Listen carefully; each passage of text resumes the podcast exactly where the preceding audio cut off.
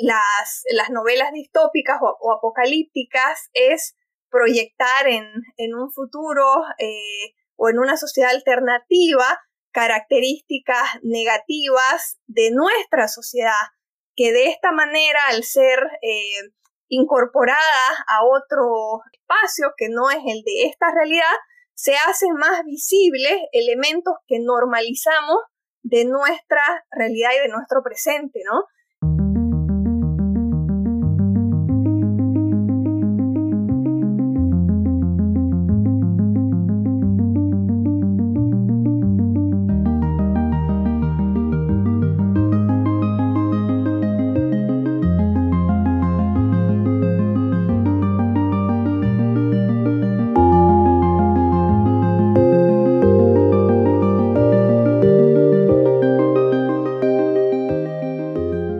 Bienvenidos, bienvenidas y bienvenides a este podcast Antropocenistas, un podcast de humanismo ambiental y un espacio para pensar la vida en las ruinas del capitalismo, como dice la pensadora y antropóloga Anat Singh. Yo soy Francisco. Y yo soy Mónica. Mónica, pues hoy volvemos a un tema que nos apasiona bastante, que es la literatura, la crisis climática, la fantasía, la ciencia ficción y muchas otras cosas eh, que nos gustan. ¿Cómo te sientes? Me siento muy contenta y digo contenta con mis dudas porque las temáticas que nos preocupan eh, son difíciles, son complejas. Es raro decir que estoy contenta con una temática tan eh, inminente, pero estoy contenta por la invitada que tendremos hoy, que ya más adelante les vamos a revelar su identidad, ¿no, Francisco? Invitadaza para el episodio de hoy y yo estoy seguro que los escuchas también van a estar muy emocionados de escuchar a esta gran escritora que eh, acaba de ganar un premio, por cierto, pero bueno, ya les contaremos de eso, nada más les estamos adelantando ahí la, la información. Que sea sorpresa. Que sea sorpresa. Mónica, pero antes de eso, tenemos algunas lecturas que creo que más o menos como que se conectan con la temática de la entrevista a nuestra invitada. Entonces, ¿qué te parece si comenzamos de una vez con las lecturas que hemos estado haciendo o que hemos hecho o que estamos haciendo en este momento? ¿Quieres empezar?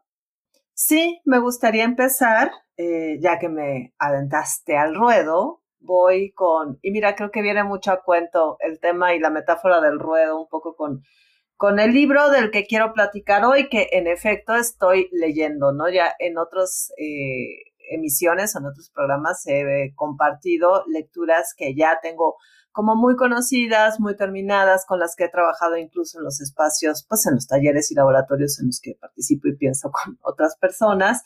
Pero en este caso voy a hablar de Rendición, que es un libro reciente, es un libro que se tradujo hace, no sé si hace uno o dos años y se publicó en España, lo publica Errata Natura, esta editorial de la que ya hemos hablado algunas otras ocasiones, y la autora es Joana Pocock. Y ella, ¿quién es Joana Pocock? Es una mujer nacida en Ottawa en 1965 y eh, Joana vivía en Londres bueno, creo que actualmente vive en Londres otra vez, pero antes de escribir este libro vivía en Londres con su esposo y su hija y en un momento muy importante de su vida eh, tuvo como un, pues, una crisis de sentido, pero que de alguna manera también la compartió con el esposo, ¿no? Y esa crisis de sentido estaba relacionada en el caso de ambos, con un acontecimiento específico que era acercarse a la edad de 50 años. Los dos, les dos, eh, estaban próximos a llegar a, a las cinco décadas, pero con Joana se enredó o se tejió con un proceso sobre el que a veces no encontramos tanto en los libros escritos por mujeres, no encontramos tanto en nuestros círculos sociales, no es un tema del que solemos hablar, que es la menopausia, ¿no? Entonces, en este momento de vida, en ese rito de transición del cuerpo, que es muy fuerte, eh, a Joana le agarra como este, este bajón, digamos, ¿no? Entonces, se mudan de vivir en una ciudad tan cosmopolita como lo es Londres y se van a vivir a Montana.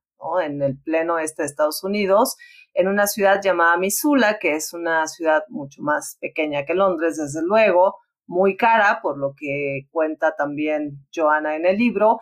Y eh, este libro es, no es una novela, pero es una narrativa muy, muy profunda, muy eficaz, es una, eh, está como a caballo entre ensayo autobiográfico, pero también se teje con preocupaciones climáticas, ambientales y del futuro, ¿no? Como pensar el futuro.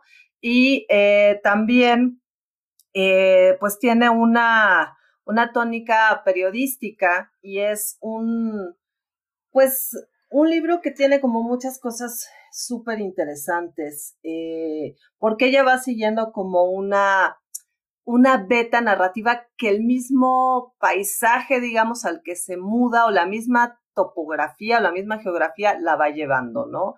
Y eso ya de entrada propone una narrativa importante, que es qué historia nos está contando el paisaje, a qué comunidades convoca ese paisaje, cómo podemos engarzar paisaje y territorio, que es toda una temática que a mí llevo ya también como varios eh, bueno, un tiempo largo investigando y buscando, y, eh, eh, y cómo también esa relación con el territorio, con el paisaje, con esos, esos muchos territorios que se suscriben a un paisaje o que pueden ser vistos como este paisaje en donde convive la destrucción con la naturaleza, con lo humano y lo no humano, eh, puede tener como un sinfín de relatos. Y bueno, eh, hay una parte que me gustaría comentar porque me parece importante para introducir o para ir explicando su, su, curso, su investigación. En algún momento, eh, Joana eh, habla de una lectura que hizo de Arrastrarse hacia Belén, de Joan Didion, y es un libro que Didion escribe con gran esfuerzo con un gran esfuerzo y dice, porque estaba paralizada por la creencia de que escribir era un acto irrelevante, de que el mundo tal y como lo concebía había dejado de existir. Y eso es lo que escribe Joanna Pocock y eso tiene mucho que ver con lo que ella siente, ¿no? Como con esa especie de inutilidad de la escritura ante una desesperanza del futuro, dado el, el caos ambiental. Y justo lo que hace a través de este libro es como abrazarse al caos o abrazar el caos, ¿no? Una pregunta que ella se hace es cómo hablar de eso con una niña de siete años que es su hija, ¿no? Porque va a tener como un futuro complicado, como, bueno, como, como nos lo imaginamos todas las personas que tenemos hijos, e, bueno, e incluso las que no, no los tienen, ¿no? Porque la preocupación por el futuro del mundo yo creo que es, eh, es compartida por todo tipo de personas y muy ignorada por otro tipo de personas. Y bueno, ella lo que hace entonces es tratar de tejerse con esta angustia y investigando, eh, hace cosas o, tratando de sobrellevar esta angustia, hace cosas que no había hecho o que no hacía, como por ejemplo, que eso me parece un guiño súper interesante para mí, que tampoco sé, ella aprende a manejar a los cincuenta y tantos años, ¿no? Entonces, eso le da como un espacio de autonomía, pero además es una reflexión profunda en torno al hecho de manejar y aprender, de no manejar y aprender a manejar en ese momento como un gesto político también. Y eh, a partir de ese rasgo de autonomía ella empieza como a relacionarse con comunidades muy extrañas, digamos, que tienen una manera de sobrellevar el tema del territorio cada quien a su modo. Por ejemplo, de repente se involucra con personas que tienen que ver con eh, las cuestiones de trampas para los lobos, ¿no? Y son personas que ideológicamente están muy lejos de su mundo, pero ella le interesa entender ese otro mundo o al menos conocer esos discursos que se tejen en relación a la cacería de los lobos. Pero después cae con una serie de comunidades que proponen un regreso como a, a conocimientos ancestrales o más bien hacia una vida ancestral. Y esto quiere decir que son comunidades que se van moviendo y van contando sus ciclos de existencia en relación a lo que se da de acuerdo a las estaciones. Y esto la lleva a esas comunidades que van detrás de los búfalos, que son cazadores de búfalos. Pero no, no, no son cazadores de búfalos por, por ocio, sino son casi eh, como eh, estrategias rituales que tienen que ver con los antiguos nativos americanos, ¿no? Y, y, bueno, antiguos y los del presente. Y también habla de cómo todas esas comunidades utilizan, digamos, todo lo que tiene el animal, ¿no? Cómo es muy fuerte, pues, esa parte, ¿no? Cómo hacen la cacería, cómo hacen todo el desmembramiento y cómo hacen, eh, cómo no desperdician absolutamente nada. Y después de ahí se va enganchando con otros personajes, otras comunidades ecosociales, ¿no? Donde se plantean relaciones distintas con todo, con el espacio, con el territorio, con el paisaje, con los, llamados recursos, con el tiempo incluso, ¿no? Y te propone, además ella es como muy comprometida con su investigación y con su narrativa y escribe, eh, tiene un estilo muy, muy bonito, pues es una escritura como muy cuidada y es una escritura muy honda y muy profunda, que además es muy hábil en el tema de relacionar, va desde lo subjetivo, porque otra de las crisis que ella tiene previas, pues es la, la orfandad, la muerte de los padres, la vejez de los padres y el mismo tránsito del tiempo sobre su cuerpo y sus circunstancias, y cómo va tejiendo todo aparentemente cosas que no podrían tener una relación a menos que una escritora con habilidad y con talento las una, ¿no? Eh, este libro fue editado por, por Fitzcarraldo en inglés, que es una, editorial como de mucho prestigio que está en Inglaterra. Ahí, por ejemplo, apareció el libro de Fernanda Melchor, traducido. Y ella, eh, Joana Pocock, ganó un premio en el 2018 que eh, entiendo que es con este mismo libro, ¿no? Rendición. Ella propone la estrategia de no tanto pelear, sino rendirse ante esa imposibilidad, digamos, porque eso te trae otras eh, caminos, otras narrativas, otras posibilidades de habitar este mundo eh, en caos, ¿no? Tiene un subtítulo súper bonito y dice, em, en busca del sentido de la existencia en un planeta dañado, ¿no? Aquí otra vez la imagen del planeta dañado, que a la que han acudido tanto Donna Haraway como Anat Singh. Y pues esta es la lectura de mi presente, como ves, ratos. Pues fíjate que por lo que me cuentas, es un libro bien espeso. me imagino que es un poco difícil de navegar en, en ese tipo de, de libros emocionalmente, porque no sé, es que fíjate que es muy extraña, ¿no? La manera en que nos está afectando el colapso ambiental emocionalmente. Y creo que es como una tarea pendiente no solamente de la literatura de explorar esos nuevos sentimientos y formas de experimentar la solastalgia, como dicen, sino que también creo yo que es un tema muy pendiente y creo que va a ser muy investigado desde la psiquiatría y la psicología, todo este tipo de emociones y de cómo se entrelazan o cómo se entrecruzan con los procesos naturales ¿no? del, territorio en el que la autora o el, autor está eh, inmerso, ¿no? Pues yo lo voy a leer, lo voy a conseguir inmediatamente porque sí me, dejaste muy picado con ese tipo de, eh, de descripción que hiciste, Mónica. Pero bueno, Mónica, Cuéntanos ahora tú qué estás leyendo. Pues fíjate que yo traigo a una autora que tú conoces mejor que yo, de hecho, porque sé que tienes casi todos sus libros, que es, y es Rebecca Solnit, ¿no? La gran escritora norteamericana. Y el libro que yo leí se llama Orwell's Roses o Las Rosas de Orwell, que por cierto acaba de ser publicado en español, el libro.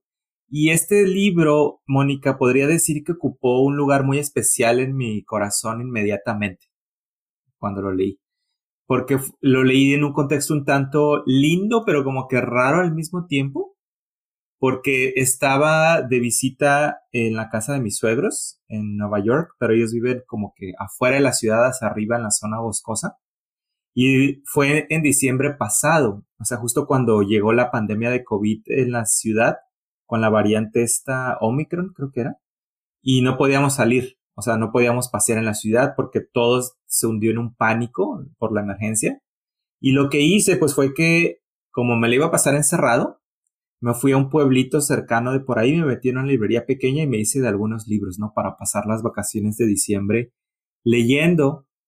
Y uno de esos libros, pues fue este de, de Solnit, ¿no? De quien eh, había yo ya leído algunos libros, como el de Men Explain Things to Me, en el que si no me equivoco, fue donde acuñó el vocablo de mansplaining, pero no estoy muy seguro, creo que fue ella, que es ahora un concepto muy popular en la cultura eh, de los jóvenes, ¿no?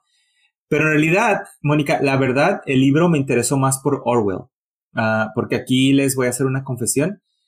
Orwell, sin duda, es uno de los escritores que más me han gustado desde muy joven. O sea, desde que leí 1984 y luego Rebelión en la Granja, me ha cautivado bastante este escritor y siempre que tengo oportunidad lo leo, ¿no? Alguno de sus libros o incluso releo. No solo me gusta por sus ideas y propuestas, sino también por su prosa que más tarde, eh, cuando aprendí a leer inglés, pues la empecé a apreciar un poco más, ¿no? O sea, Orwell eh, realmente es uno de los grandes, grandes prosistas de la lengua inglesa y recomiendo además de sus novelas, sus ensayos, que son una cosa. Entre ellos, eh, uno que leí en, una, en un viaje muy raro que tuve en Hong Kong que se llama Down and Out in Paris, que habla de, es una crónica de sus aventuras como pobre en las ciudades de, en la ciudad de Londres y París y es muy chistosa, pero muy crudo todo lo que describe Orwell en esa, en esa, eh, en esa obra.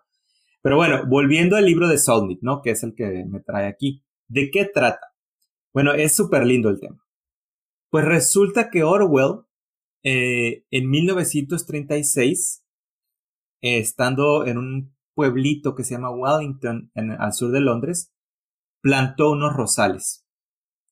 Y Solnit descubrió estos rosales por casualidad cuando un amigo suyo eh, la invitó ¿no? a hacer un viajecito por, eh, Inglaterra y llegaron a visitar el cottage que había rentado Orwell en 1936 y llegaron a preguntar a los nuevos habitantes de la casa no por unos árboles que se supone que Orwell había plantado y había mencionado en uno de esos ensayos entonces el nuevo habitante de la casa les dijo no es que esos árboles ya no existen pero luego les dice, ah, pero sus rosales todavía están, quieren verlos. Entonces para Solnit fue como una revelación, ¿no?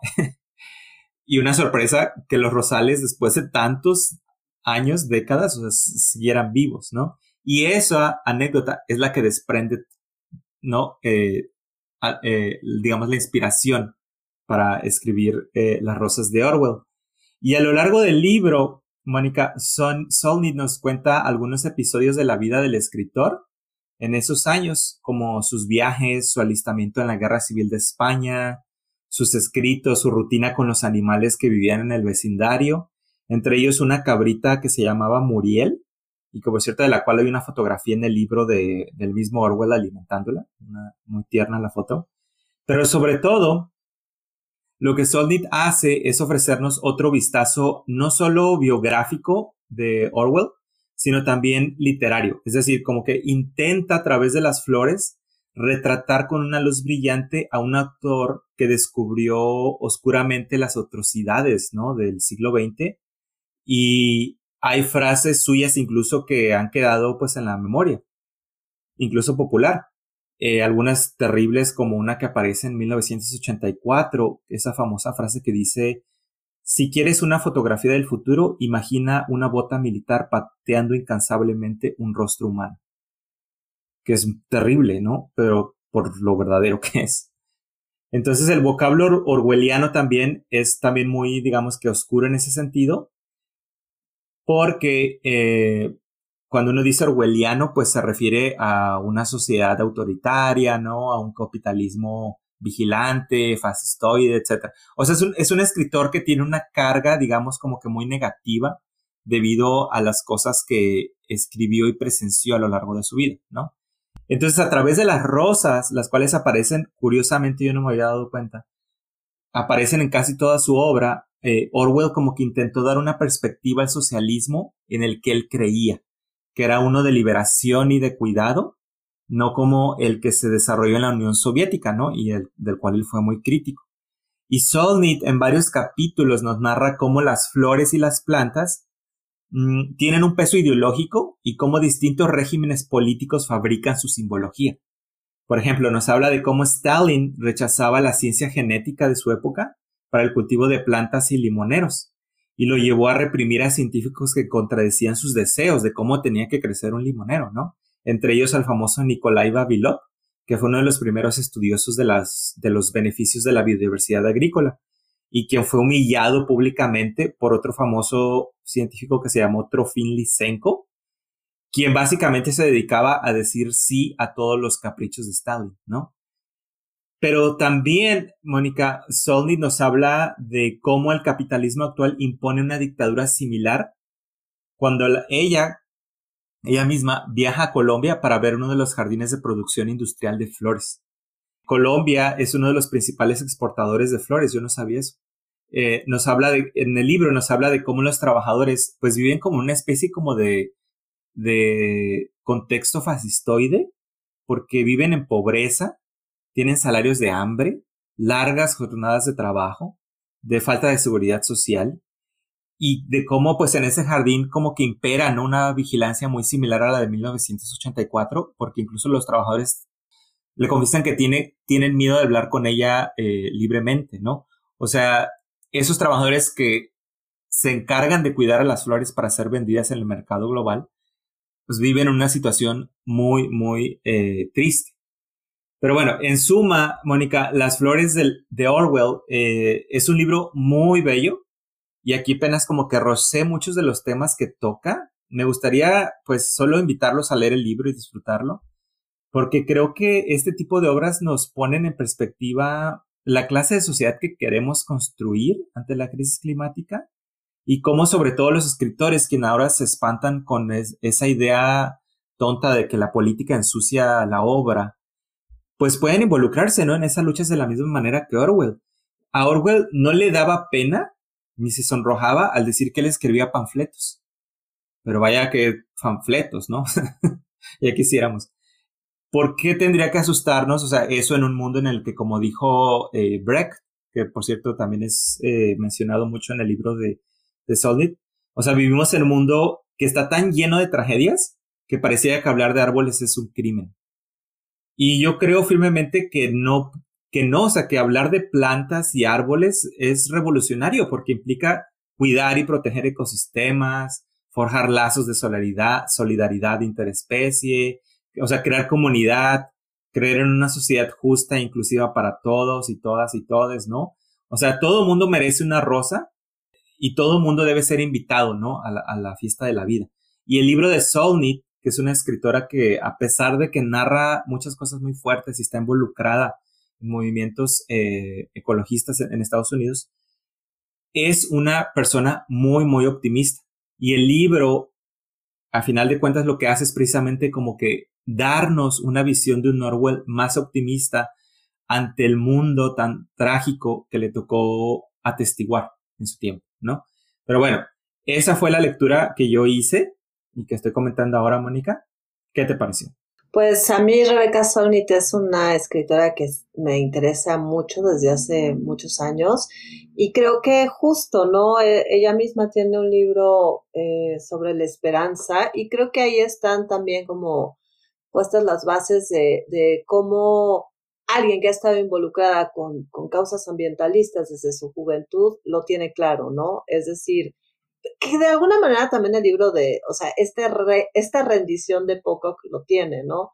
No es esta, como poner el cuerpo de esta manera eh, para ser vencida o para lo, para lo imposible, digamos, sino poner esa semilla de esperanza, y cuando hablo de semilla de esperanza no significa en esta cosa como de una metáfora fácil, no tiene nada de fácil, pero es hablar de, bueno, sí, estamos en momentos eh, complicados, complejos, eh, catastróficos, pero justo una estrategia sería no tener esta lucha, eh, no encarar esa lucha de esa forma, de esa forma bélica, ¿no? De, de, de, como de enfrentamiento de fuerzas, sino de pensar desde las plantas, desde los árboles, desde, me gusta mucho esto que dices, ¿no? Como todos tenemos derecho a una rosa, ¿no? Como todos podríamos tener. Y además nuestras vidas están tejidas también con ciertos jardines o la ausencia de los jardines o la ausencia de ciertas presencias no humanas, ¿no?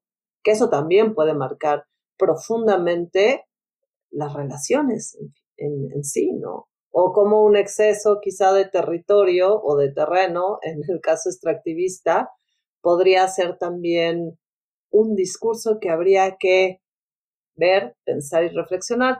Y no conozco ese libro, ese no lo he leído, pero mm, es, ahí lo tengo como entre mis pendientes dentro de mi alta torre de pendientes.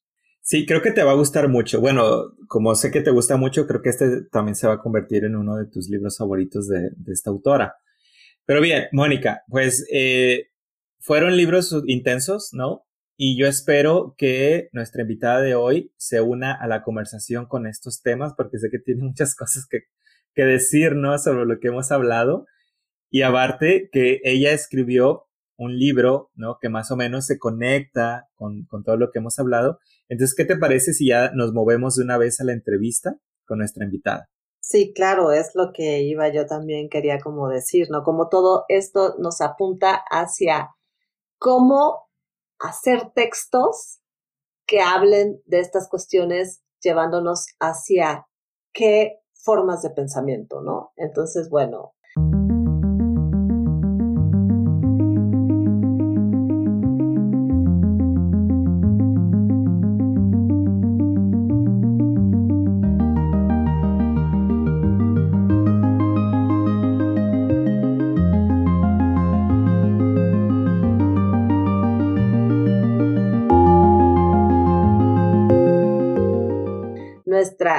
Entrevistada de hoy es Liliana Colanzi. Hola Liliana, qué gusto tenerte por acá y vamos a presentarla un poco más formalmente. Yo les voy a contar un poco de nuestra invitada, Liliana Colanzi. Ella nació en Bolivia en 1981.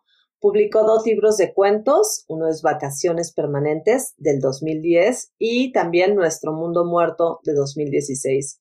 Y el más reciente, Ustedes brillan en lo oscuro, que salió precisamente en este año, eh, es un libro que ha ganado un, premio, el premio de cuento Rivera del Duero. Y eh, también es, eh, editó La desobediencia, que es una antología de ensayo feminista en el 2019. Y Liliana también fue seleccionada entre los 39 mejores escritores latinoamericanos menores de 40 años por el AI Festival Bogotá 39 2017. Y en el 2017 eh, nuestra invitada también eh, creó una editorial que se llama Dundum en Bolivia. Ella también es parte del proyecto colaborativo Enjambre de Libros, y Liliana vive en Ithaca, Nueva York, en donde enseña literatura latinoamericana y escritura creativa en la Universidad de Cornell. Liliana, pues bienvenida. Muchísimas gracias, Francisco y Mónica. Un gusto estar aquí para conversar con ustedes. He estado escuchando y anotando sus recomendaciones de libros. Pues muy bien, pues ahora vamos a recomendar también tu libro y bueno, una forma de recomendarlo es haciendo esta conversación, ¿no? Entonces, eh, pues bueno, también te bienvengo a este podcast y a mí me gustaría empezar, bueno, vamos a hacer como un panorama de lo, de lo general a lo particular y vamos a empezar por la literatura latinoamericana, ¿no? Y ya después vamos a entrar directo a tu libro. A mí me gustaría preguntarte, pues, ¿qué aspectos de la literatura, así a grandes rasgos, tendrían que repensarse frente a los enormes riesgos ambientales y climáticos que estamos atravesando, ¿no? Y en particular en un continente como el nuestro, como Latinoamérica, donde, como ya sabemos, tenemos esta naturaleza exuberante que siempre está amenazada por el extractivismo. Y cómo la literatura debe o ha respondido a esto? Bueno, empezamos con preguntas bien complejas. Em, una, una pregunta que creo que se está haciendo desde la ciencia ficción es precisamente cómo narrar el futuro, ¿no? Y cómo eh, plantearse, imaginar futuros que no conduzcan inevitablemente a la, a la destrucción. Y es una pregunta compleja, porque eh, por un lado la literatura no tiene una agenda, eh, no hay una obligación para un escritor de cumplir con, con, cierta agenda, ¿no? con ciertos objetivos, y la imaginación puede irse también por caminos oscuros o por caminos eh, distópicos, pero por otro lado, ¿cómo buscamos alternativas de futuro que no nos lleven una y otra vez a eh, caminos sin salida, caminos de destrucción, de extinción y, de muerte, ¿no? Eh, y me parece que esa es una discusión que ha estado muy presente en los últimos años, en los últimos meses, de hecho, eh, y que me parece interesante. Yo misma, como lectora, me he sentido siempre muy interpelada y, cercana, además, a los escenarios distópicos, a los escenarios eh, apocalípticos, porque son una crítica del presente también, ¿no? Este, lo que hacen las, las novelas distópicas o, apocalípticas es proyectar en, un futuro eh, o en una sociedad alternativa características negativas de nuestra sociedad, que de esta manera, al ser eh, incorporadas a otro espacio que no es el de esta realidad, se hacen más visibles elementos que normalizamos de nuestra realidad y de nuestro presente, ¿no? Eh, sin embargo, ¿cómo hacer que estas distopías no sean un engolosinamiento con eh, escenarios de pura destrucción, ¿no? Eh, creo que esa es una tarea que tenemos los escritores, ¿no? No creo que la salida pase por escribir necesariamente textos utópicos, pero sí cómo hacer para que incluso en narrativas que muestren eh, escenarios de devastación ecológica, por ejemplo, si haya un lugar para la resistencia, para un potencial de, eh, de un futuro diferente, ¿no? Bueno, Liliana, eh, la segunda pregunta, que creo que está hilada con, lo que nos acabas de, comentar en, en, tu respuesta previa, tiene que ver precisamente otra vez con la ciencia ficción y lo fantástico, ¿no? O sea, y nos gustaría saber qué obras o autores crees tú que son esenciales en esta encrucijada, eh, pensando sobre todo en un camino, en el camino que estos géneros eh, han trazado con ambientalismos y pensando cómo el pensamiento originario de culturas como la andina, la amazónica, que es más o menos la región de la que tú eres, o la candona, nos llevan pues a otros mundos y otras eh, relaciones, Liliana. Se me ocurre la obra de la escritora nacida en el Reino Unido pero nacionalizada boliviana Alison Spedding, que tiene una space opera llamada De cuando en cuando Saturnina, que está protagonizada por una eh, chola que em, viaja al, al espacio y es una space opera feminista, ¿no? Eh, que también propone otra, otra idea de futuro. Eh, por otro lado, yo encuentro o, me resulta muy interesante eh, las, las, las obras en las que está presente la metamorfosis, ese tránsito de lo humano hacia lo animal o hacia lo vegetal incluso, pero no de una manera negativa, sino desde la posibilidad de, convertirse en otra cosa sin que esto represente necesariamente un castigo, ¿no? Y eso eh, lo he encontrado a veces en los cuentos de, de Leonora Carrington, por ejemplo, en, en La debutante, que narra la, la historia de eh, una, una chica que está entrando eh, o, a punto de entrar a su fiesta de presentación en sociedad y eh, en lugar de ir ella, manda a una eh, hiena disfrazada de humana para representarla, ¿no? y la hiena, que es una especie de doble de esta protagonista, termina rechazando este evento social, que es un evento además donde eh, se establecen parámetros femeninos eh, bastante rígidos, ¿no? Y se fuga eh, diciendo yo soy un animal, ¿no? Este, esto que me importa. Y que es como una manera en que el personaje desdoblado en la hiena encuentra en la animalidad una salida a ese, a, una idea de ser mujer bastante convencional, ¿no?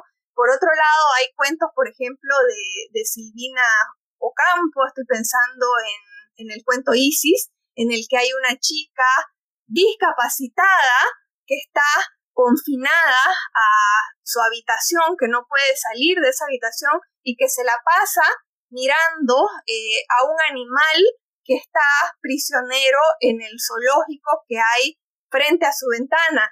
Eh, y cuando finalmente la sacan a pasear a esta niña y llega al, al zoológico, de pronto ella metamorfosea en ese animal al que ha estado mirando durante tanto tiempo por su ventana y de esta manera se libera de esa situación de, cautiverio, ¿no?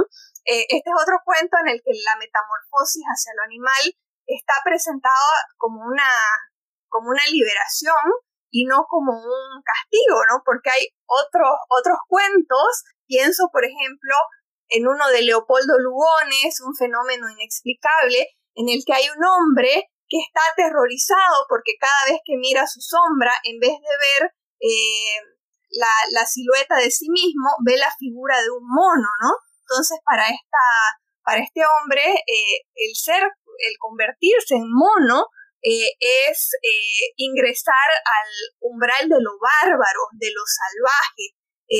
Eh, entonces sí me interesan este, este tipo de narrativas fantásticas en el que hay la posibilidad de transformarse en animal, de transformarse en vegetal y que no tenga esta metamorfosis una connotación negativa. Pues Liliana, ahora sí, ya que nos con todas estas visiones de, como tus lecturas de, de los cuentos, de estos cuentos que nos mencionas, me apuntas como para ir directamente y entrar en tu, en tu trabajo, ¿no? En Ustedes Brillan en lo Oscuro, que platicando, Francisco y yo, para, para hacer este guion, pues hablábamos sobre todo de lo que pasa en dos de los relatos, ¿no? En, en la cueva y en justo el, el cuento que le da título al libro. Yo me voy a clavar en la cueva para dejarle a Francisco eh, igual otros espacios y, que hablemos de, otras cosas. Pero es que me hace mucho sentido lo que decías, ¿no? Porque en la cueva está, a mí algo que me gusta mucho de este texto es cómo está descentralizado el tema del personaje humano. De alguna manera, o de muchas maneras, y esto me gustaría como, como desbrozarlo, ¿no? hay esta narrativa atmosférica se convierte en, la protagonista, porque hay una narrativa vegetal, hay una narrativa eh, de animal, hay una hibridez también entre, entre este animal fantástico que puede ser un animal híbrido humano, no lo sé bien, pero también hay eh, pues una narrativa geológica, ¿no? Entonces quisiera que me contaras un poco de esto. A mí es un cuento que me gusta muchísimo para mí era un desafío de la imaginación eh, narrar una historia en la que los seres humanos no fueran el foco de la narración. Si iban a tener presencia, quería que esa presencia fuera muy incidental, ¿no? Entonces, ¿cómo contar una historia que está protagonizada en realidad por microorganismos, por troglobios, por murciélagos, por musgo, por otras criaturas como los extraterrestres, ¿no? Eh, y, todas aquellas otras criaturas que generalmente no, no tienen un lugar en la, en la ficción, ¿no? de hecho, ahora mismo estoy pensando, se me acaba de venir a la cabeza, una novela eh, muy buena y muy rara que leí hace varios años, de hecho, ahorita no, no, me, no me acuerdo del autor, pero que se llamaba Being Dead, ¿no? Y se trata de un, de un hombre eh, que muere, no, no, recuerdo si, está, si lo asesinan o, si muere por causas naturales, y lo que, lo que cuenta la historia es el proceso de descomposición de, del cuerpo a lo largo del tiempo. Entonces, este proceso eh, está protagonizado por eh, un montón de, de, seres que se están alimentando de, esta, de este hombre convertido ya en una materia orgánica, ¿no? Eh, y me pareció muy original el tratamiento de esta historia, porque es verdad, hay allí un, un ser humano, ¿no? Pero no está presente ni como fantasma ni como subjetividad, sino como pura y dura materia orgánica en descomposición que ahora cumple otro rol en la naturaleza como comida, ¿no? Y son justamente estos procesos que eh, no están tan contados en la literatura los que me atraen, porque como bien decías, Mónica, nos permiten eh, alejar un poquito esa, eh, esa mirada al ser humano como centro de todas las cosas y poder ver qué está pasando a nuestro alrededor, que es tremendamente complejo y sofisticado en términos eh, biológicos, ¿no? y por qué, digamos, no pueden ser también esas criaturas sujetos protagonistas de, de historias, cómo las narramos, ¿no? Cómo las contamos, cómo eh, creamos un sentido a partir de, todo este pulular de, criaturas que nos acompañan, ¿no? Es más fácil, por ejemplo, contar tu relación con un perro o un gato que, es un, que son animales domésticos y que comparten espacios familiares, pero es más difícil tratar de eh, hacer una narración a partir de, no sé, salamandras, eh, a partir de gusanos eh, o, hormigas, ¿no? Y eso un poco era el interés que a mí me, me movía para, para, este cuento. Además de, dar cuenta de esa multiplicidad de, seres eh, con los que compartimos el, planeta, me interesaba esa progresión de la, de la vida como algo que va eh, mutando, ¿no? Eh, y que no, y cuyos procesos de mutación no los percibimos porque nuestra vida es muy corta, ¿no? Pero si pudiéramos eh, extender la mirada a través del tiempo, una cuestión que me parece fascinante es cómo todas las criaturas estamos en un proceso de mutación, en un devenir hacia otra cosa.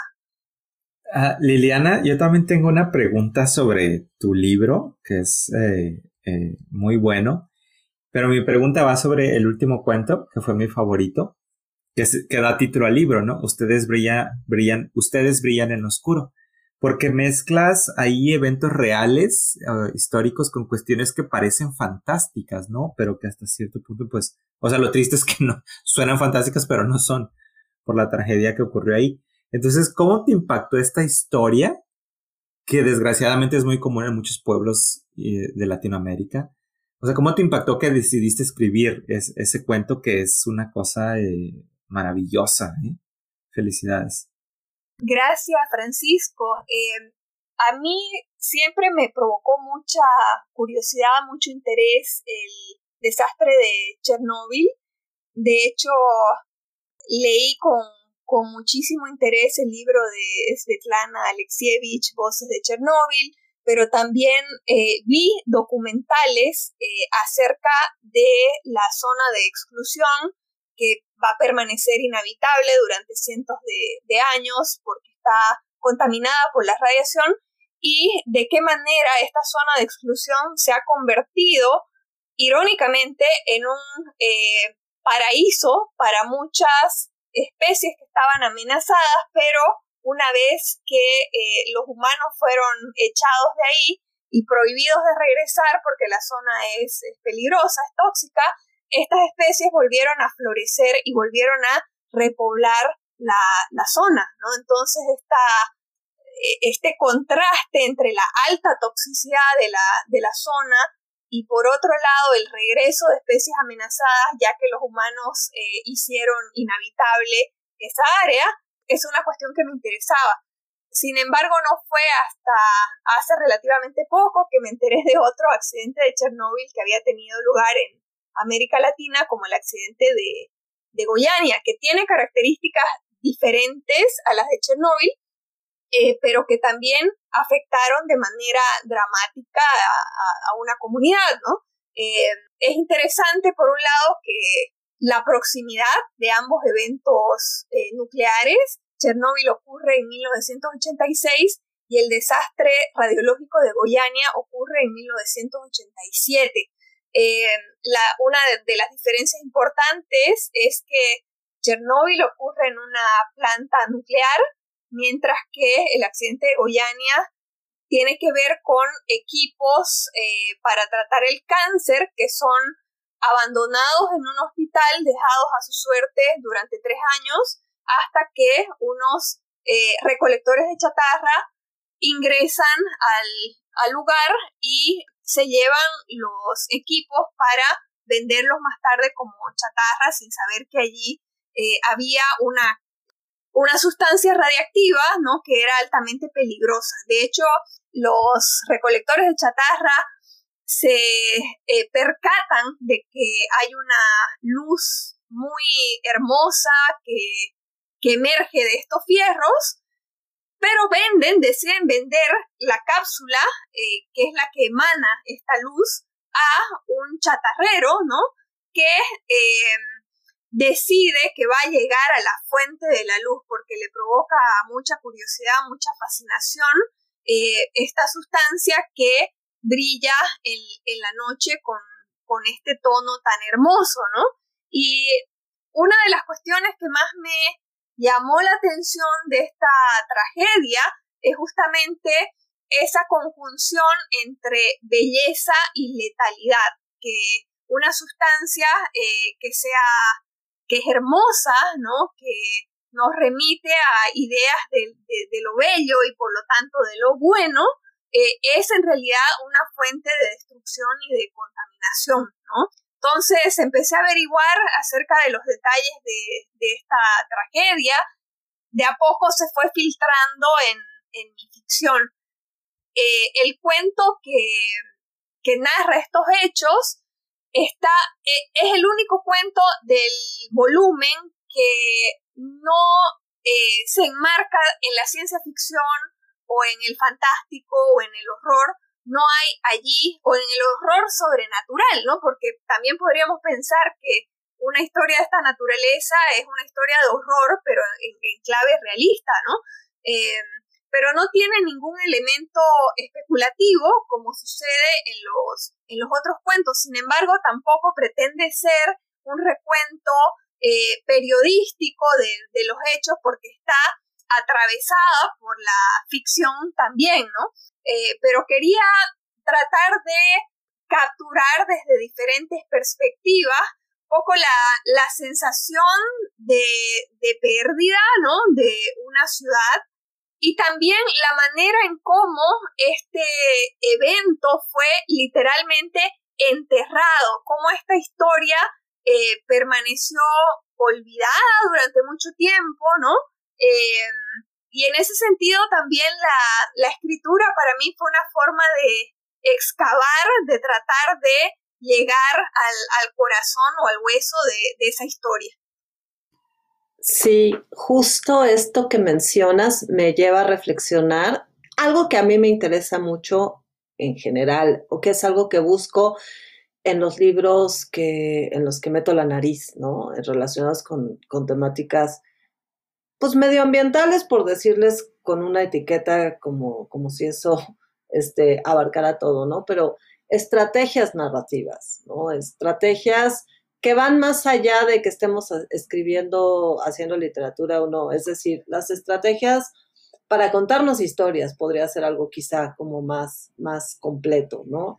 Y a mí me impresionaba mucho, o sea, desde luego pensé, por supuesto, en, en Chernóbil y todos los documentos que existen, toda la documentación que hay sobre Chernóbil, y pensaba en la magnitud de la tragedia y la otra tragedia que fue ocultar la tragedia, ¿no? Y cómo esto es algo tan de nuestros países, es decir, minimizar, enterrar, dejar de hablar, dejar morir, silenciar y me parece muy importante traer a cuento esta visibilización que haces. Y que tiene también un, un sentido ese olvido, ¿no? Porque es una forma de dejar atrás el trauma y de mirar al, al futuro, eso también es, es bastante humano eh, y se entiende que este olvido haya sido una forma de, de superar el, el accidente, ¿no? Porque muchos de aquellos que estuvieron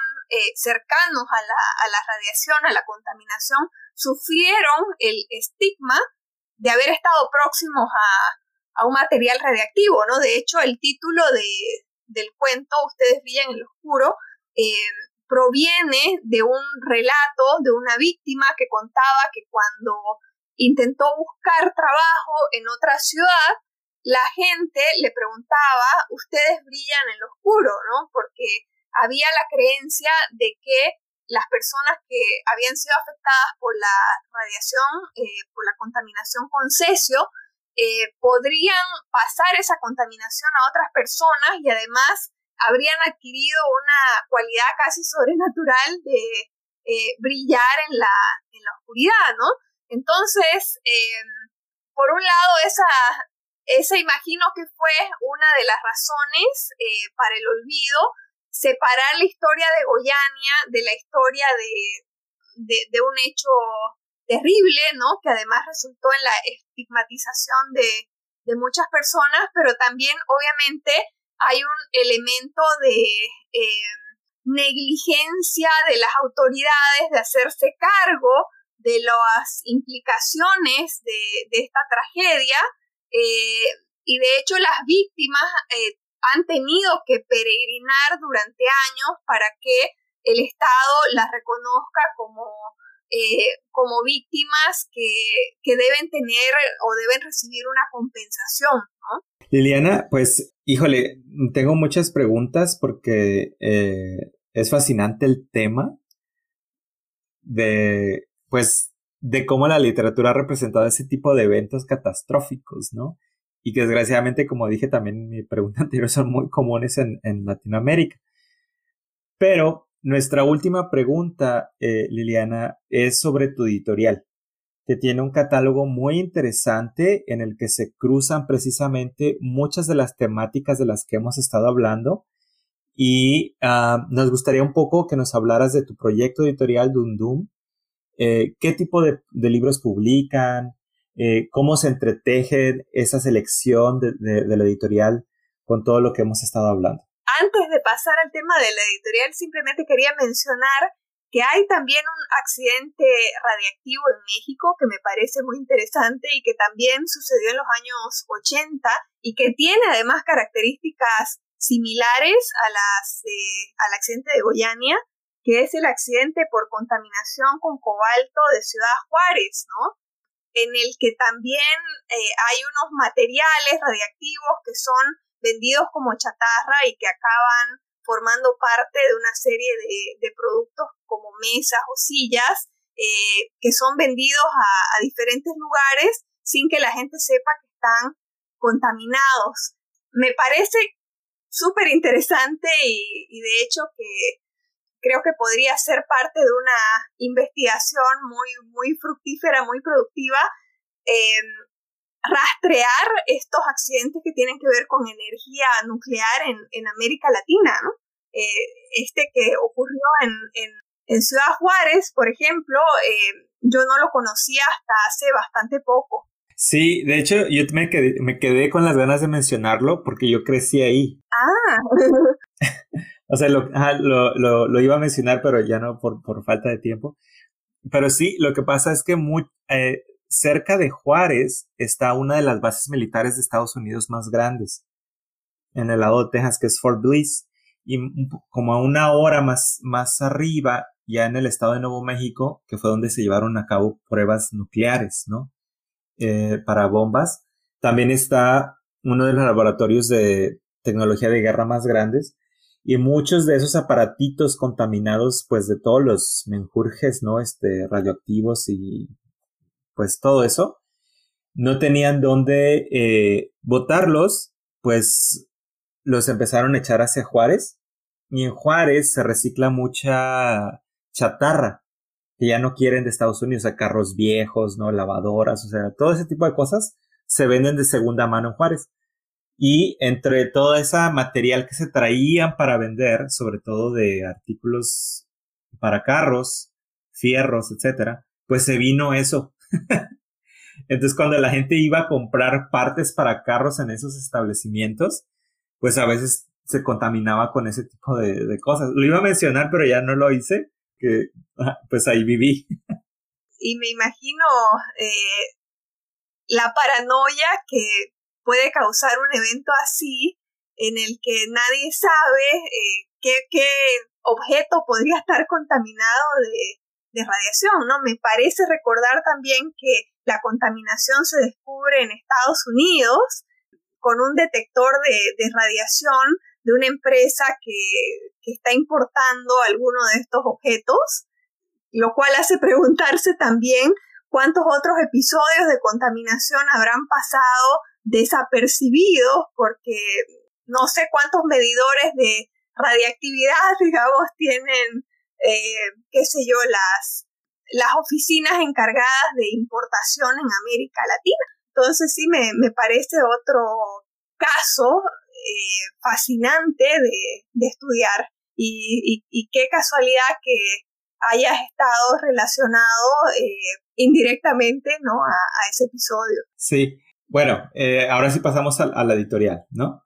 Dum Editora nació en 2017 con la publicación de una novela de una autora argentina que se llama Sara Gallardo, que publicó un libro deslumbrante que estuvo, que permaneció en el olvido durante décadas, ¿no? Que fue. Entonces, a partir de ahí nace un poco la, la vocación o el camino de Dum Editora, que es por una parte mirar al pasado y tratar de em, releer algunas obras que quedaron por diferentes razones en el, olvido y ver de qué manera eh, están diciendo cosas importantes para el presente, ¿no? Pero por otro lado hay también un deseo de mirar al futuro y de esta manera es que está presente también la ciencia ficción en el, en el catálogo. Eh, de hecho, el eslogan de Dum Dum es tenemos un, pie en la selva y otro en Marte. También tenemos un pie en el pasado y otro en el, en el futuro, ¿no? Eh, y es un lugar en el que me gustaría que estuvieran presentes obras híbridas, que hubiera un diálogo entre autores eh, de otras épocas y autores emergentes en el que quisiera darle espacio a, voces raras, ¿no? A proyectos eh, que tengan una propuesta estética, pero también una propuesta política.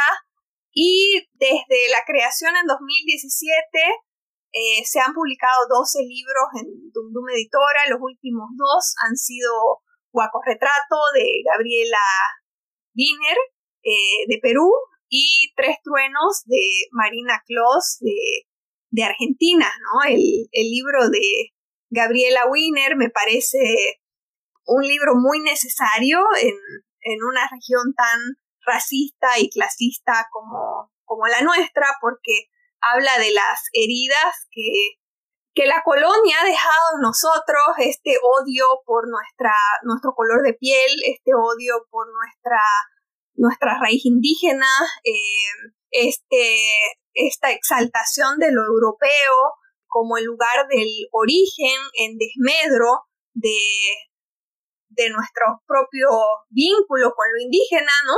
y por otro lado, el libro de, de Marina Kloss me parece eh, un abordaje poético y, y también en un, con un lenguaje extraño y, hermoso hacia al deseo femenino eh, que está en muchos de los casos eh, bastante vinculado a la, a la violencia, ¿no? Este, las historias que cuenta en ese libro son historias de tres mujeres que son que están de una manera u otra fuera del lugar, que han dejado su, su, tierra, su origen para, eh, para, para migrar, para ir hacia otro lugar y son, son, digamos, personajes que no están conectados entre sí, pero que los vincula a esta exploración de, eh, del deseo, eh, de la violencia, de la, de la migración. Esos son los últimos dos títulos que, que hemos publicado.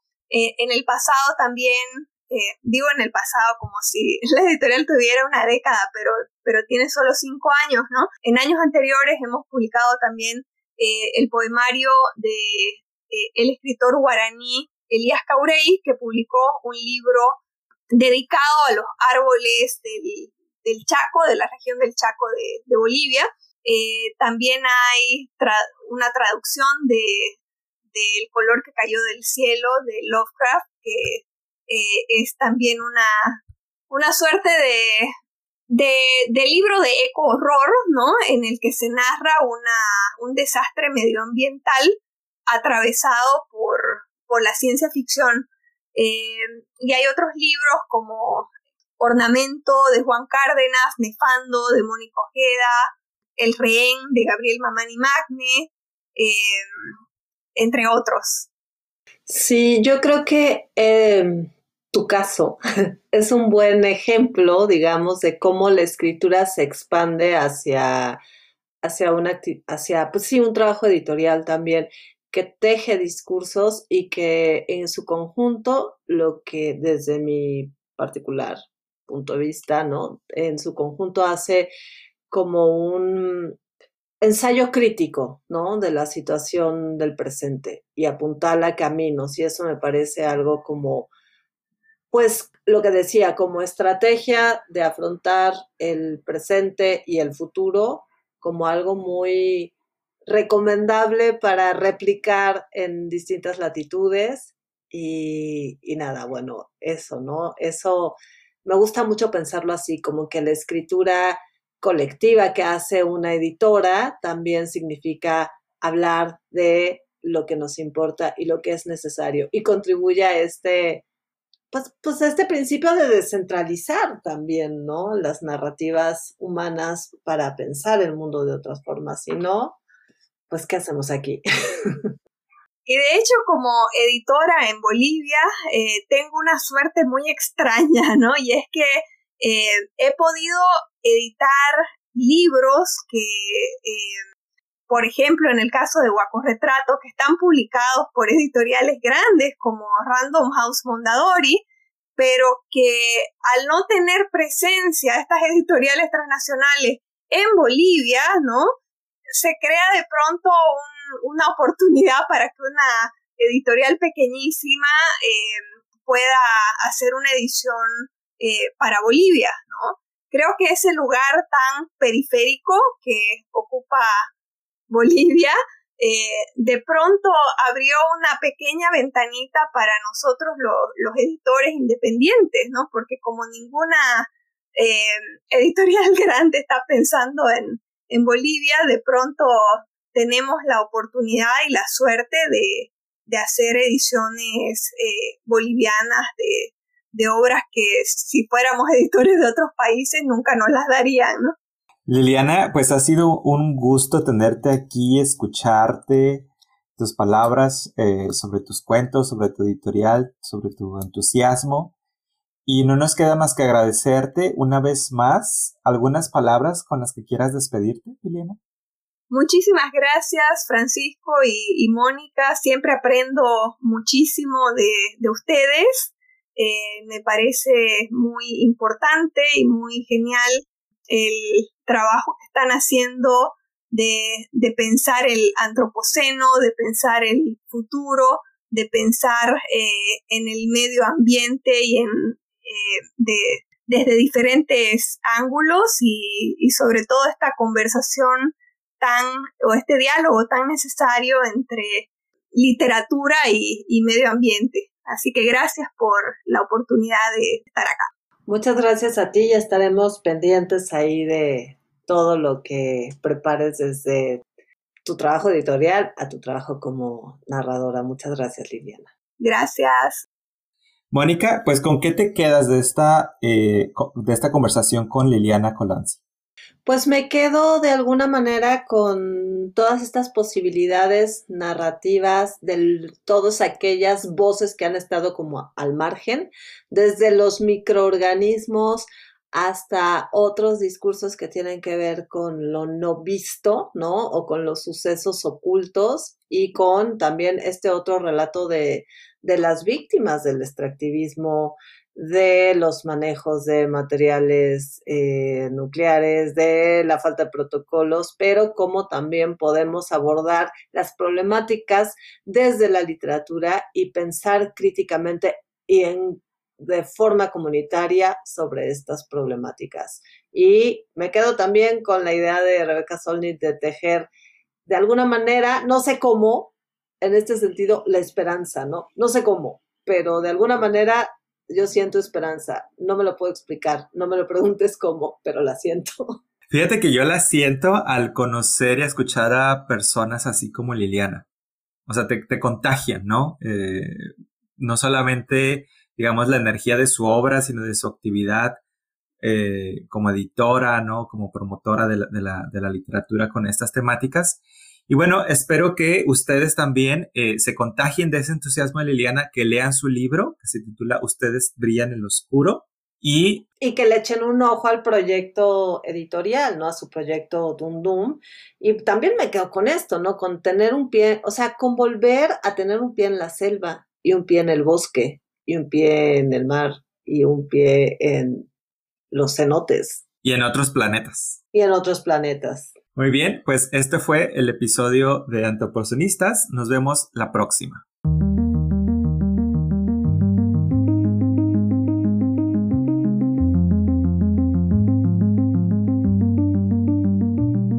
Antropocenistas es un podcast creado por Francisco Serratos y Mónica Nepote.